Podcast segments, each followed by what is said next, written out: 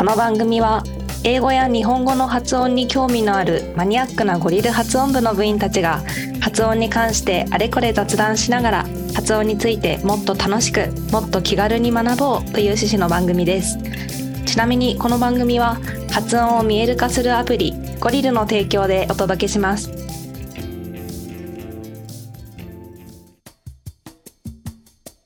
かに、あすみちゃんはこうブリティッシュアクセント、ブリティッシュって言っていいのかな？いやあんまり。そこ、そこ、え、スコットランドだったよね？えっとそうですね一応スコットランドに留学してたんですけど、でもなんか発音練習は初めて教わったのはフィリピンで。でうフィリピンで英語を勉強してた時間期間が、まあ、日本の次に長くてみたいな。うん。でもこう聞く英語はずっとブリティッシュそうだよね。あすみちゃんの、あの スピーチの聞いた時に、すごいもうブリティッシュ、ブリティッシュがすごい伝わってきて、めっちゃかっこよかったんだよね。すごい素敵だなと思って。はいそうでそういうのってやっぱりそのあすみちゃんがああのイギリスとかスコットランドに行ったことがなかったとしてもあのブリティッシュの文化とか英語が好きなのかなとかっていうのに伝わってくるし、そうですあのうんなんだろうそういうこうバックグラウンドが想像できるっていうかそういうのはすごくいいよね。はい、本当にどう話すかっていうのは母語でもそうだと思うんですけど、どう話し方するかっていうのは本当にその人の人となりとかうんが想像できて楽しいというか知れて嬉しいところだなっていうふうに思います。私はそのアメリカの最初はこの中西部のウィスコンシン州ってとこにいたんだけどその後にカリフォルニアの方に行ったんだよね。でウィスコンシン州にいる時は本当にすっごい田舎であんまり放課後友達と遊ぶっていうこともなくてもうずっとホストファミリーと一緒にいたんだけどカリフォルニアに行ったところが偶然っていうかすごいパーティーの 有名な地域で。でもなんか典型的なあのあのバリーガールガールっていうのかな？このカリフォルニアの女の子の喋り方？うんちょっとこうあの大二郎さんの YouTube とかで見たことあるかな？なんかちょっとこう特徴がある。あんまりハキハキしてない。はいうん、そうそう喋り方のところで。で最初そこに行ってちょっとびっくりしたんだけど気づいたらやっぱりそういう喋り方に自分もなってて、でそれで今度日本に戻ってきてで今度はどちらかっていうとそのきちんと喋る英語を喋ることがこういいとされている業界に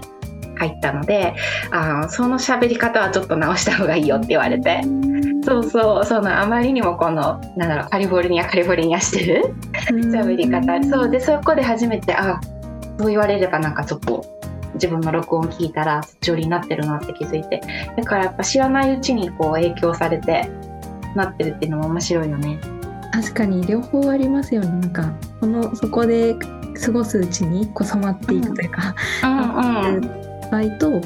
でもこうそうじゃなくて自分から歩み寄っていく場合とそうだね。うんうんうん。はいそう。あとね私発音練習で楽しいなと思うのがその英語をやっぱり発音練習だけじゃなくて英語全体を勉強してる時にこの文法だったりとか単語を一生懸命覚えたりして頭すごい使うでしょ。でその時にこのゴリルのアプリとかなんか発音練習って結構そのあんまり頭をいろいろこう使わなくてその口の口を動かす練習になるからなんだろうこうちょっと気分転換になるっていうか。うん。ずーっと頭使った後に発音練習をちょっと入れると結構気分転換になっていいなと思う。えーもう一個トピックであすみちゃんに聞きたかったことなんだけどあの2月っていう意味の February の発音どうしてますか？問題。はいこれはうんあのいろいろイギリスとかのですね、コンテンツとかで聞いてると、February と言あってる人もたくさんいるかなと思います。えーじゃあやっぱりいろいろ国によっても違うね。うんはいですね。私ははい。私が最初に、あのー気になったっていうかそれまで普通に学校ではもうカタカナ英語であの中学校でフェビュフェビュラリーっていう風に習っててで特にその気にすることもなく過ごしてたんだけどあのホストファミリーの7歳の女の子がすごくねなんか長いく難しい発音をしてたのねこれに対してて。今思い出してみるとなんか February みたいな感じで、February すごいなんか長い風に言ってて。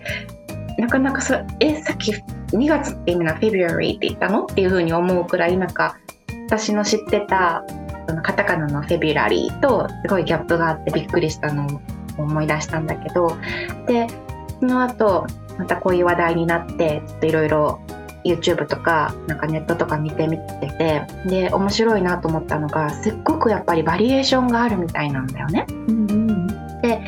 のあのアメリカ人の YouTuber の方でそういう発音とかをメインにやってる方のビデオがあってでそれでこの2月って February を取り上げてるのを見たんだけどまず最初にその方が言ったのが前にこの2月っていうの February の発音を出した時にすごくいっぱい違うよ違うよこういう言い方もあるよっていうのがコメントが来たから前のビデオを取り消して新しいの今作ってますって言って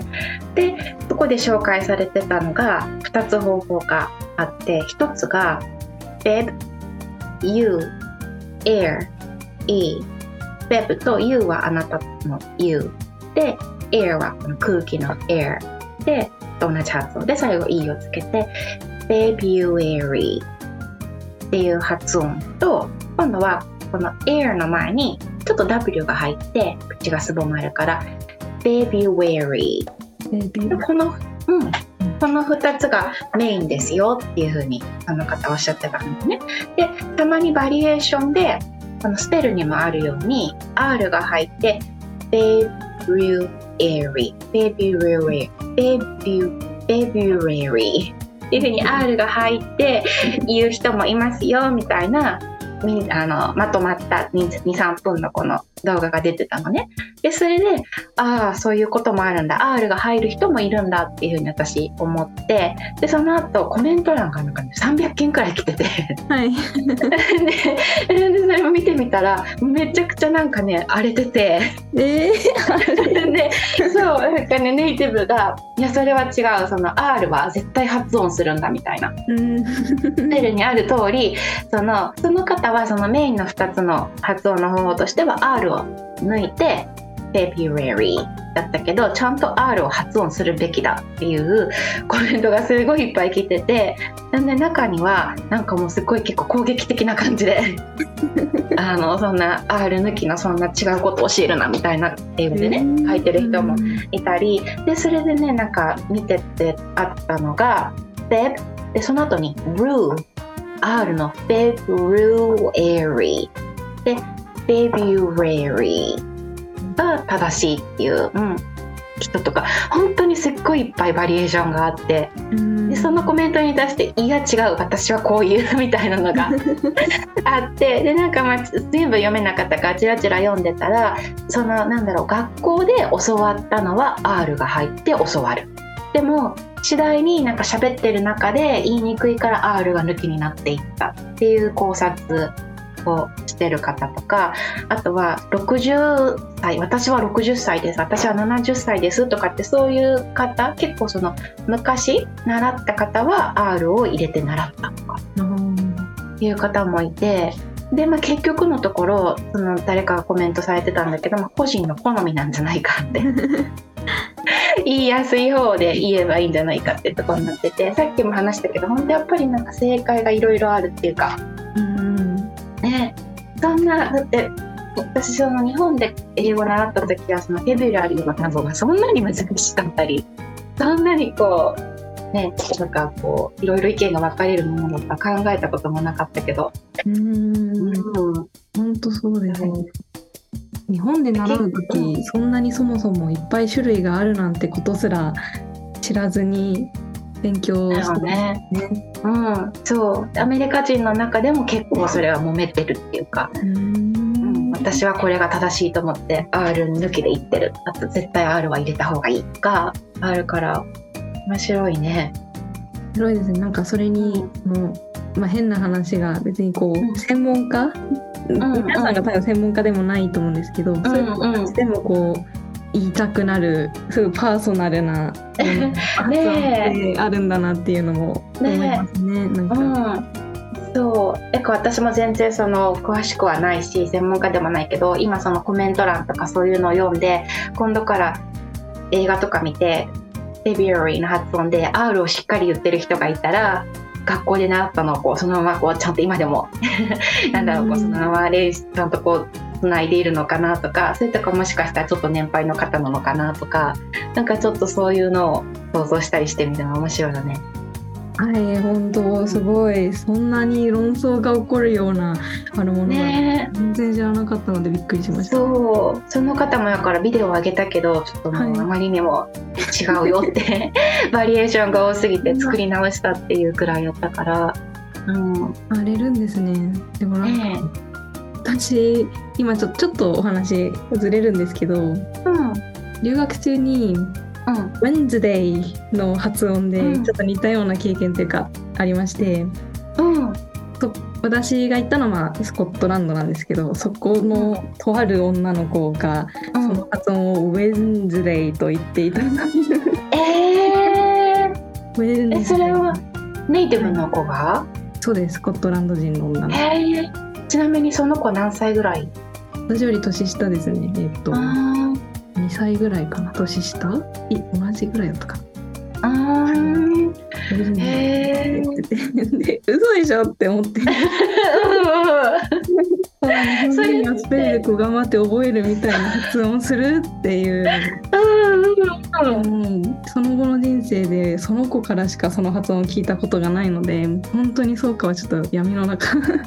えー、面白い、あなんか、うん。うんスペルとその発音の乖離がやっぱり英語ってすごいあるのでいろんなとこでいろんな発音が生まれてるのかもなっていうのを、そうだよね、うんすごい伺ってて思いました。今そのあすみちゃんの話聞いてあの思ったのが全然違うかもしれないんだけどその私がその February の発音に気にするようになった子のしっかり R を入れて February って言ってた子は7歳だったんだよね。うんうんでちょうどスペルを習い始めた子でもしかしたらこう学校とかでスペルのテストがあって February を書くときにちゃんと R があるからもしかしたら R を意識して言ってたり習い始めだったから学校でうん先生からちゃんと R が入ってる音を教えてもらいたてとか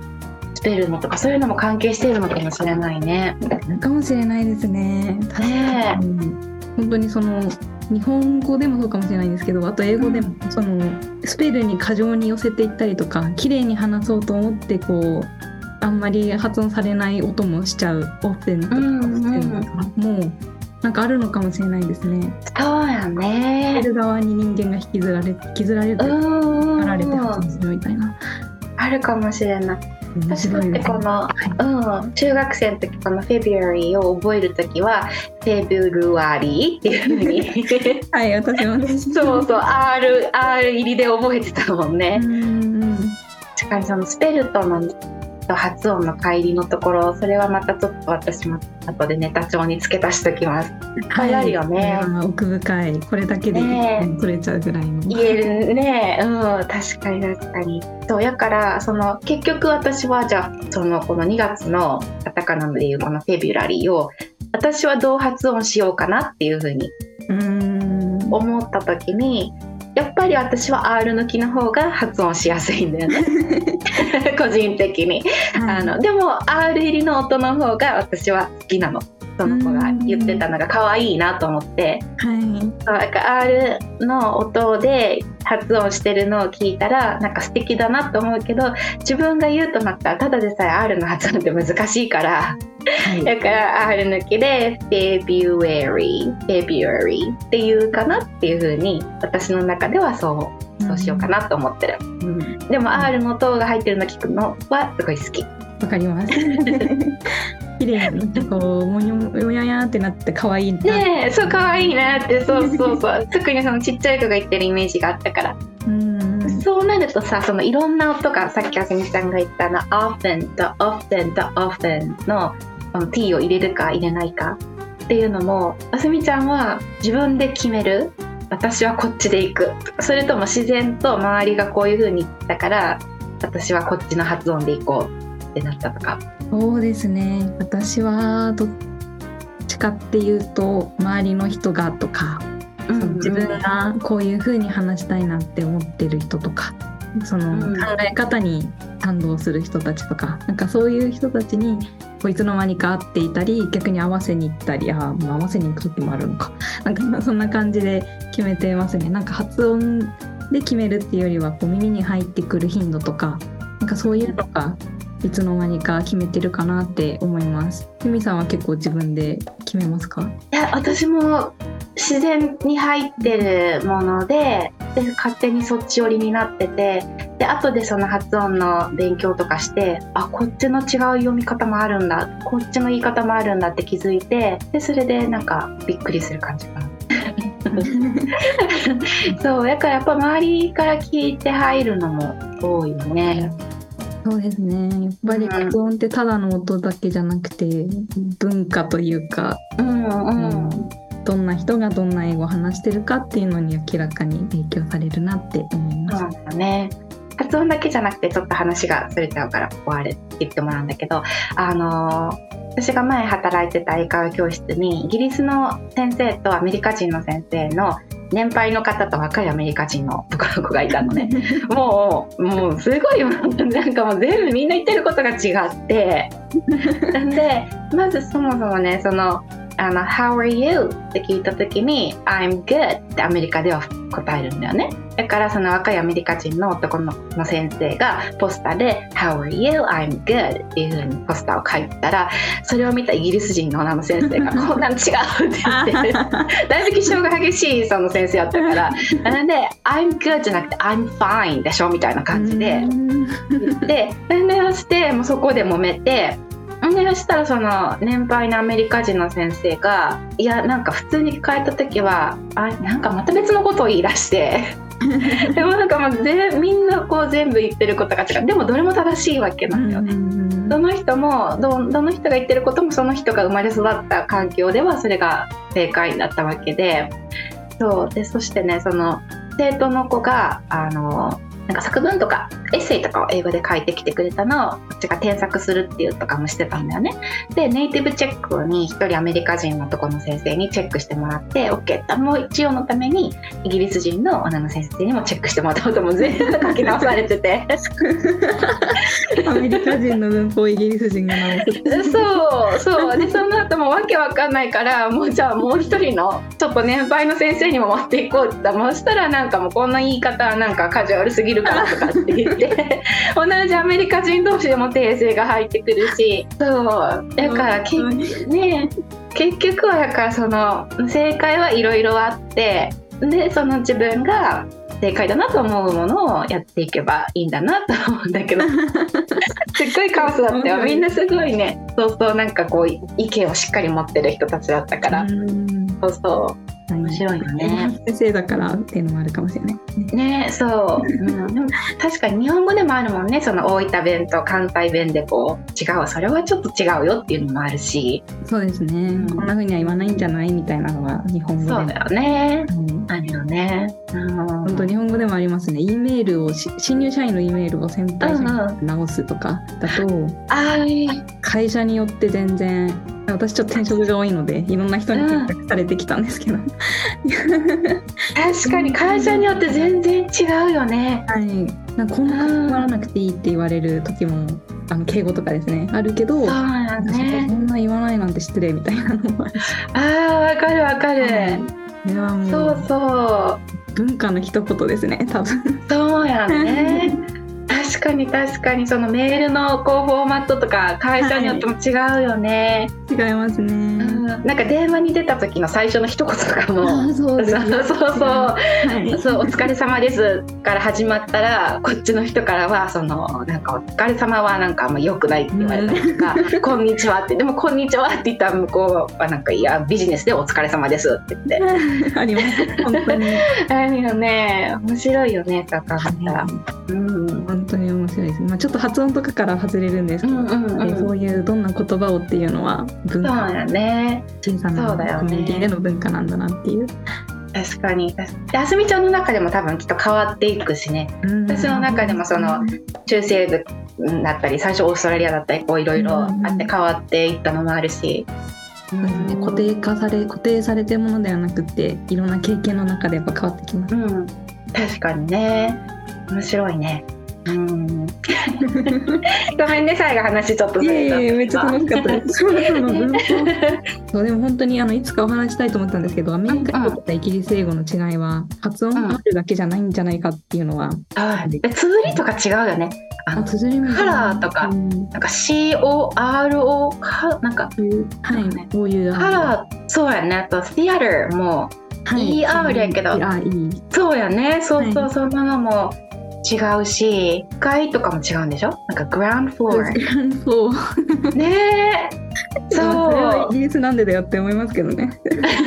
確かに。確かに。みたいな。そう。なんかね私ねその英会話学校のあの仕事をする前に通訳案内士っていう仕事をしてて、でいろんな海外の方来たこう案内したりとか通訳をするんだけどこうグループであの予約なしでドロップインでこう入れるウォーキングツアーとかがあってでそういう時にアメリカの人とイギリスの人とかが一緒にバーって混ざってると、うん。もうなんだろう説明をする時に例えばこのなんとかのシアターはその2階にありますっていうのを英語でアメリカではこっちイギリスではこっちですっていう風に言ったりとか。そうそうそうそう。やっぱりこう全然違うから最初誤解がすごい生まれたりとか、ででやっぱいろんなこと知っておくのが大切ですね。なんかそういうそうちことだと。うん。正しいとかじゃないってことですね。そうよね。違いがあるんだっていうのが分かればそしたらまあ向こうもね分かってくれるだろうしそうでもねなんかねそのアメリカ私はアメリカ英語を喋ってたからそのイギリスの方はやっぱりこう英語の発祥地のこう みんながみんなってわけではないけどやっぱりそうやからそのイギリスの方はそのせっかくだったら意味イギリス英語やった方がいいよっていう風に言ってくる人もいて今更でも私もただ他にも覚えること自分のその英語力上げるのもいっぱい今更イギリス英語に全振りするのは難しいですって話を。そんなこと言ってくるのめっちゃ面白いですね。そうそうそうそう。言ってくる人とかもいたりとかあとはね面白かったのがそのあのせっかく日本に来てるんだからその日本語っぽい発音でやってほしい。っていう人もいてなんでそれであ「分かりました」ってプライベートツアーだったからじゃあちょっとそのカタカナイングリッシュみたいな感じでやってみますって言って2時間ぐらいしてくるとやっぱりもうちょっと疲れるから。わかんないから。そうそうそうそう最初のうちはなんか異国情緒を味わいたいからこう一生懸命聞いてカタカナ英語をこう一生懸命聞いてくれるんだけど、もうだんだん23時間経つともうちょっともう疲れたからもう普通でいいよって言ってきたりとかする人もいて。それ面白いですね。それすごい面白いなと思って。確かに3時間とかあったらちょっとうん。ねコマーシャルとかあったら結構さその外国人が日本語喋ってるのももろに英語なまり何段階で日本語喋ってるコマーシャルとかもなんかあるじゃん。でもそれも3時間4時間5時間ずーっとそれを聞くってなるとまた話は別だったりするし、面白いよねそのなるほど人その人のキャパにもよるやろうし。あ確かにどれぐらいいろんな発音に触れてししてるかっていうのもありますね。うん、慣れてるかっていうのもあるよね。はい。うん、日本語発音日本語アクセントにしてほしいっていうリクエストはちょっと面白いですね。なんか。そう一人だけだったんだけどね。すごい日本日本オタクみたいな感じの人で、そう日本すごく本当に R と L わかんないのか聞いて本当に聞きたいみたそいそうそう感じでそう。なんかこういう今に俺は日本にいるんだからアメリカ英語は聞きたくないんだ。それで アメリカ人なんだけどね。そうそう。そう言っててで分かりましたとかって「はい My name is Yuni」みたいな感じでこう言ってたんだけど、そうそう。あんまりするとちょっと疲れるって言って。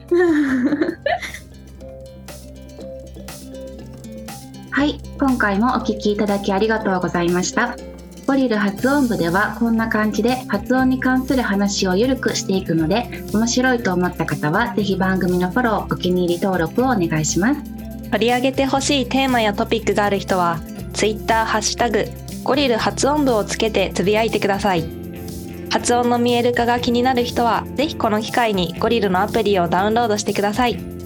ではまた次回のエピソードでお会いしましょうバイバイバイバイ。